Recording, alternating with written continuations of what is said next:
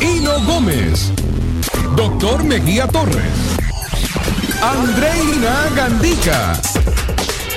Buenos días América. Buenos días América. La mejor forma de comenzar tu día de costa a costa. Continuamos con más de Buenos Días América. Somos Univisión Deportes Radio. Vivimos tu pasión. ¿Qué tal amigos? Muchísimas gracias por estar con nosotros nuevamente de costa a costa a través de Univisión Deportes Radio. Vivimos tu pasión, la pasión de la buena radio. Señoras y señores, eh, eh, me enorgullece tener con nosotros aquí un colega, un compañero, un amigo, un hombre con tremendo valor. Luis Gómez fue entrevistado por el doctor Rivera hace unos meses en su programa nacional. Y me dice el doctor Luis Rivera que obtuvo más llamadas en ese programa que ningún otro programa.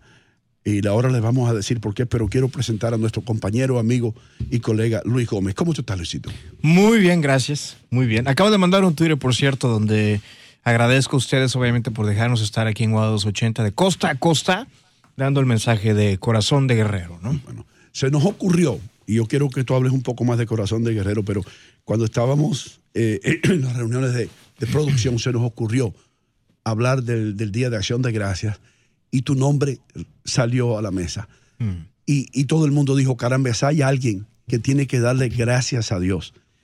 Este jueves es Luisito. Explica, explica tú por qué, Luis.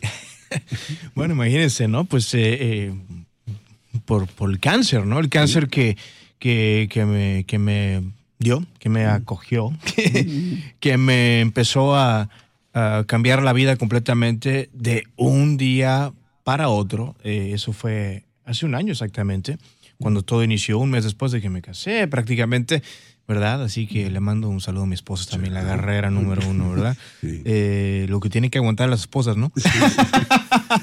en fin, no, dar gracias a Dios, obviamente, porque sigo vivo, ¿no? Y esto es algo que, que pues, eh, en muchas ocasiones uno lo duda. Una pregunta que no quiero que suene indiscreta antes de cederlo. Nada es indiscreto en este programa, okay. no te preocupes. Okay, te, nada, voy, te, voy, a nada, preguntar adelante, esto, hermano. adelante. ¿Qué se siente cuando un doctor te mira a los ojos y te dice, tenemos que hablar de esto, Luis, tienes cáncer? Yo creo que eso es más como de película. Eh, sí, porque es un proceso científico, es un proceso en el cual no llega un doctor y te dice, tienes cáncer.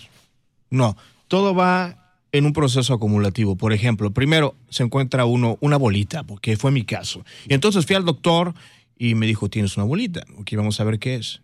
Ok, no se puede despegar, no es una vena, no es nada, hay que hacer un sonograma porque hay que ver si esto es un tumor, que puede ser benigno o maligno, ¿no? Entonces estás en un sonograma.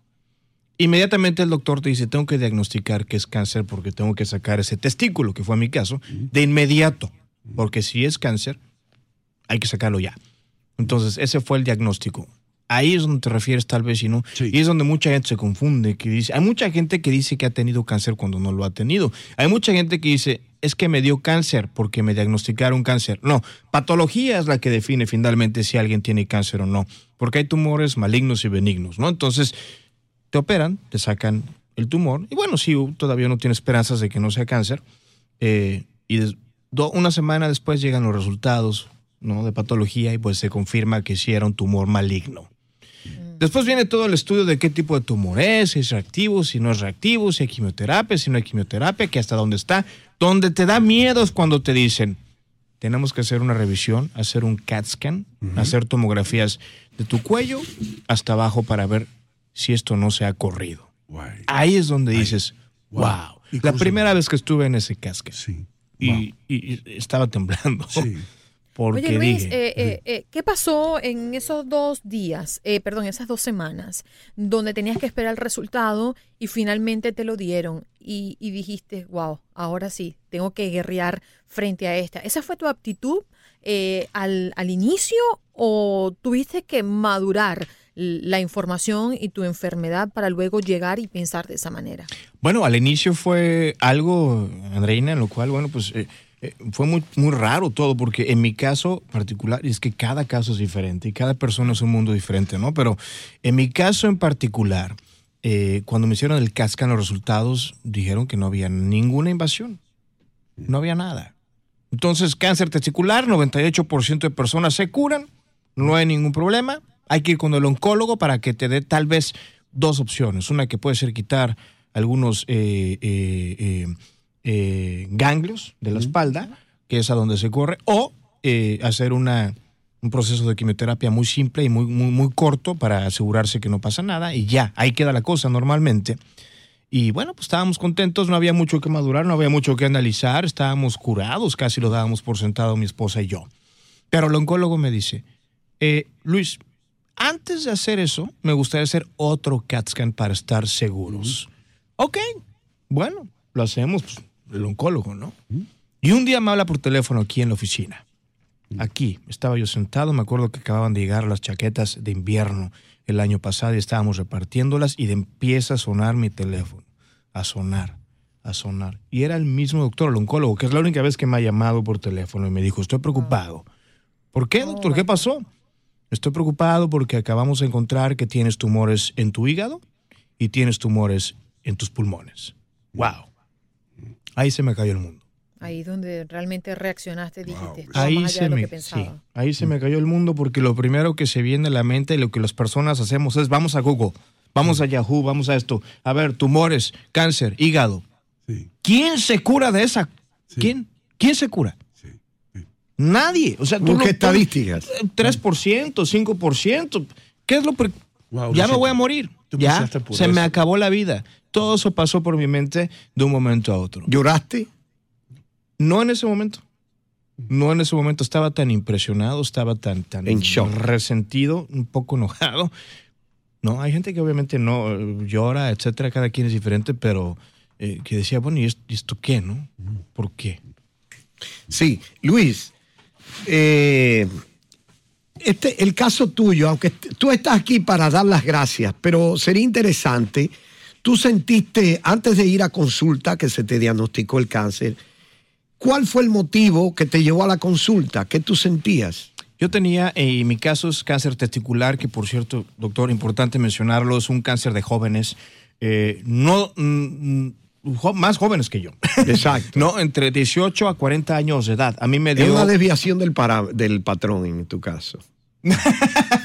O sea, ya me, me dijo viejo aquí. Está bien, no hay problema. No, la realidad es que le da normalmente entre personas de 18 y tre- y 40 años de edad. A mí me dio cuando tenía 39. Estaba en la lineecita ya, pero bueno, todavía no me escapé. Eh, y, y obviamente, ya, ya hasta se me olvidó la pregunta, Doc. No, no, ¿qué tú sentías Ah, que ya, te ok, llevó a la ya me acordé, ya me acordé, perdón. Sí, este, bueno, me estaba bañando un día y pues me sentí una bolita en un testículo. Mi esposa es doctora, eh, mi esposa es cirujana. Entonces le digo, oye, mi amor, este, tengo una bolita. ¿Te dolía? No me dolía, no tenía un síntoma de nada, no tenía nada. Y todos los hispanos somos malísimos para ir al doctor, ¿verdad? Entonces me sentía, no me duele, no siento nada, pues, pues ¿qué? ¿Qué? No pasa nada, a ver si se me quita, ¿no? Y bueno, finalmente, eh, eh, obviamente al ver que este cáncer es de jóvenes, eh, es muy importante que estén siempre atentos a, a cualquier cosa, ¿no? Que ese es el mensaje, ¿no? Eh, pero tú ibas a decir algo o yo, yo voy. a- ¿Qué pasó con la bolita? ¿Fue creciendo o siempre igual? Mi esposa me dijo, hay que esperar a ver si esto crece o se queda igual. ¿Y creció? Porque puede ser nada. Creció. Y cuando vio que creció un poquito, dijo, vamos al urólogo Ah. de inmediato. Oye Luis, eh, ¿qué, es lo- qué fue para ti lo más importante durante el proceso? ¿Y cuántos años ya tienes desde hoy hasta echando para atrás la cuenta que te enteraste de que tenías cáncer? ¿Qué fue lo más importante? ¿Qué fue lo que más te inspiró a levantarte y a continuar de pie? Llevo un año eh, con esto. Eh, eh, lo que más me ha inspirado es mi familia, eh, mi esposa, eh, el futuro de mi vida, porque creo y considero que aún tengo mucho por vivir. Y eso es algo que realmente pues, me ha levantado mucho. He madurado esto, eh, he ido por etapas, como mucha gente lo hace, hay mucha gente que no sale de esas etapas, se quedan mal, se ponen deprimidos y no saben qué hacer. El mensaje es, si respiras, vives. Si estás respirando, estás viviendo. El día que tú, aunque tengas una enfermedad, dejas de vivir cuando estás respirando, ahí empiezas a perder la batalla. Luis, yo te, quiero hacer una pregunta. Y, siempre le he querido hacer a, pacientes que, que han superado esto. Para ti, ¿qué tan importante es la actitud ante un diagnóstico de cáncer, ¿qué tanto puede afectar al paciente para mejor o peor? En Estados Unidos, a diferencia de otros países, aparentemente no hay estudios que liguen el estado de ánimo con el desarrollo o no desarrollo del cáncer. Más bien se van más al tipo de tumor que es, si es agresivo o no es agresivo, ¿verdad? Pero la actitud es tan importante como decir, hoy voy a trabajar, hoy me siento bien, hoy me duele un poquito esto, pero, pero, pero me siento bien, puedo seguir con mi vida.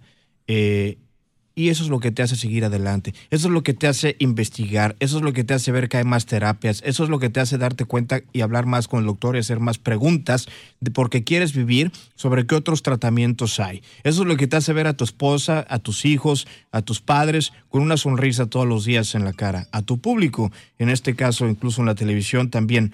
Eh, sonreír, sonreír todas las mañanas en la cara, en, en, en, la televisión. Pase lo que pase, ¿no? Eh, es difícil. Pero nunca sentiste lástima ni pena por ti mismo cuando te diagnosticaron. No, no, porque siempre, siempre he creído que, tengo alguna posibilidad. Que la muerte me ronda la cabeza a todos. Nos ronda la muerte por la cabeza y nunca sabemos. Nunca sabemos. Vas a estar unos minutitos más, sé que te tienes que ir. 1-800-999-1280 es el teléfono a llamar, porque inmediatamente después de Luis eh, queremos tomar llamadas del público.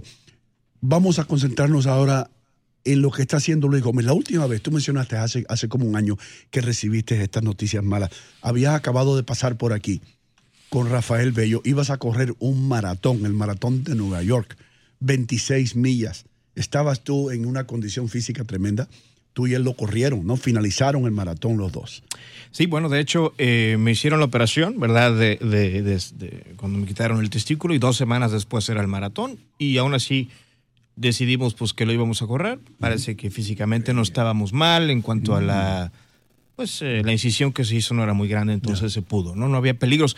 Eh, decidí, ¿no? Rápido, decidí que el cáncer no iba a controlar mi vida. Ahí está. Y, a través de a través de tus intervenciones en diferentes programas y a través de la televisión, diste siempre una imagen fuerte, una imagen de guerrero. Háblame un poco de Corazón de Guerrero y cómo surgió esa idea. Corazón de Guerrero nace en este newsroom, en los pasillos de Univisión 41, a través de nuestro jefe Esteban Creste, quien al ver eh, pues que uno de sus eh, empleados su servidor, pues estaba pasando por esto y, pues veía que seguíamos trabajando con buena cara, echándole ganas, así que dijo, tú eres un corazón de guerrero y ahí empezó todo. antes antes de, que te vayas, antes de cederle el micrófono a Andreina y al doctor, una pregunta que te voy a hacer. Yo vi una foto de Facebook contigo y tu madre, tu mamá, los dos ahí juntitos, abrazados. ¿Qué dijo tu madre? Siempre uno tiene en mente porque el proceso normal es que la madre se muera primero y los niños después o los hijos después. ¿Te pasó por la mente eso? El sufrimiento que iba a causarle a tu madre si algo te ocurriera a ti. Me pasó y me sigue pasando. Eh, en realidad, eh, decir y declarar que hemos vencido el cáncer no es así de fácil. Tienen que pasar cinco años para que alguien no tenga cáncer para decir que no. Bueno, dicho eso, eh, obviamente mi madre, mi esposa, mis hermanos, me di cuenta, mi padre, que sufre más que yo, que estoy llevando a cabo el tratamiento, que pues sí me duele por acá, que me opera, me, me hicieron una resección de hígado, etcétera. Todo eso. Uno tiene que ser el motor, doctor, y no, uno tiene que ser el motor de felicidad, de esa sonrisa, de que estamos bien, todo va a estar bien. Hay que ser fuertes hasta el último respiro. Cuando ellos te ven bien, ellos están bien. Entonces es algo recíproco. Entonces todos estamos bien. Y todos nos ayudamos y todos nos apoyamos. Si yo me quedo tirado en la cama porque ya estoy enfermo y ya me voy a morir, entonces todo el mundo se enferma y todo el mundo se pone triste. Andreina, una última pregunta para Luis. Yo, lo estoy escuchando a Luis y, y no puedo sacar de mi cabeza seguramente aquellas personas que hoy eh, tienen la noticia fresca en su vida y que no ha madurado como Luis esta noticia. Quiero que te dirijas a esas personas, Luis, y que puedas transmitirle un poquito de lo que ya tú has vivido como consejo. Yo sé que cada vida es diferente y todos asimilamos noticias como esta de manera diferente, pero creo que viniendo de ti le va a hacer mucho bien a esa persona que hoy tiene a un familiar o tiene el cáncer en su cuerpo propiamente. Todos podemos estar tristes, Andreina, cuando nos dicen eso. Claro, es lo más normal del mundo, pues, llorar, patalear, sentirse mal, tirarse al suelo. pero que no dure mucho tiempo. ¿Por qué? Porque siempre hay otra opción, siempre hay un tratamiento. Hay estos tratamientos experimentales que se dan ahora que no son iguales que antes. Existe la inmunoterapia. En la mayoría de los cánceres están haciendo eh, tratamientos experimentales con los cuales no se busca como antes experimentar en la persona a ver qué pasa. Se está tratando de curar a las personas en esta última etapa incluso de cáncer, en la cual ya no había más opciones en la medicina pues que ha sido aprobada hasta este momento. No pierdan la esperanza, nunca la pierdan. No se preocupen por morir. Por Dios, todos tenemos eso por seguro. Todos nos vamos a morir un día. Hay que preocuparse por vivir.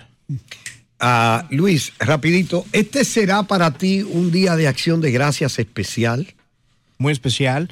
Eh, hay algo que a mí siempre me ha partido el corazón y es andar por los pasillos del, del hospital MSK, el más grande del mundo y, y, de los más este, antiguos en cuanto al cáncer. Ahí fue donde yo me traté. Bueno, ahí hay muchos niños. Hay niños eh, que sufren de todo y nos acaba de escribir una señora que llegaron de Phoenix, Arizona hace cuatro meses, querían venir dos semanas y han estado aquí porque su hija de dos años pues tiene ocho tumores en la cabeza. La pequeñita ya pues no puede ver eh, pero sigue la esperanza.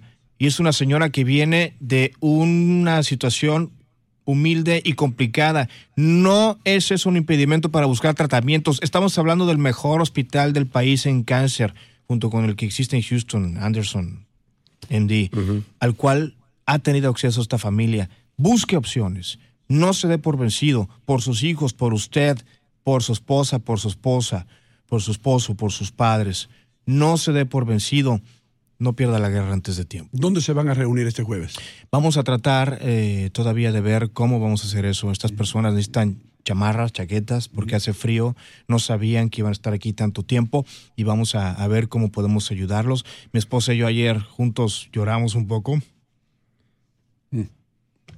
Entiendo. ¿No? Tranquilo, Luis. es, es algo que nos pega. Yo sé que sí, hermano. Yo que sé, y, yo sé que tu presencia aquí también nos pega a todos nosotros y a todo el mundo que ha escuchado tu testimonio. Sí tienes un corazón de guerrero y, gracias por estar aquí, por compartir tu historia, porque tú no sabes las personas que estás ayudando al hacerlo. Muchas gracias por, por, ser el amigo que eres, hermano. Mejía. Y no, José Vindel, eh, Mercedes Rubio le envían saludo especial a Luis como corazón de guerrero. Gracias.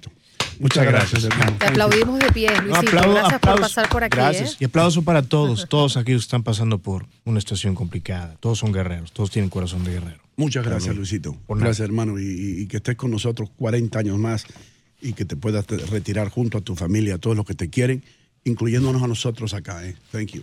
Doctor Mejía.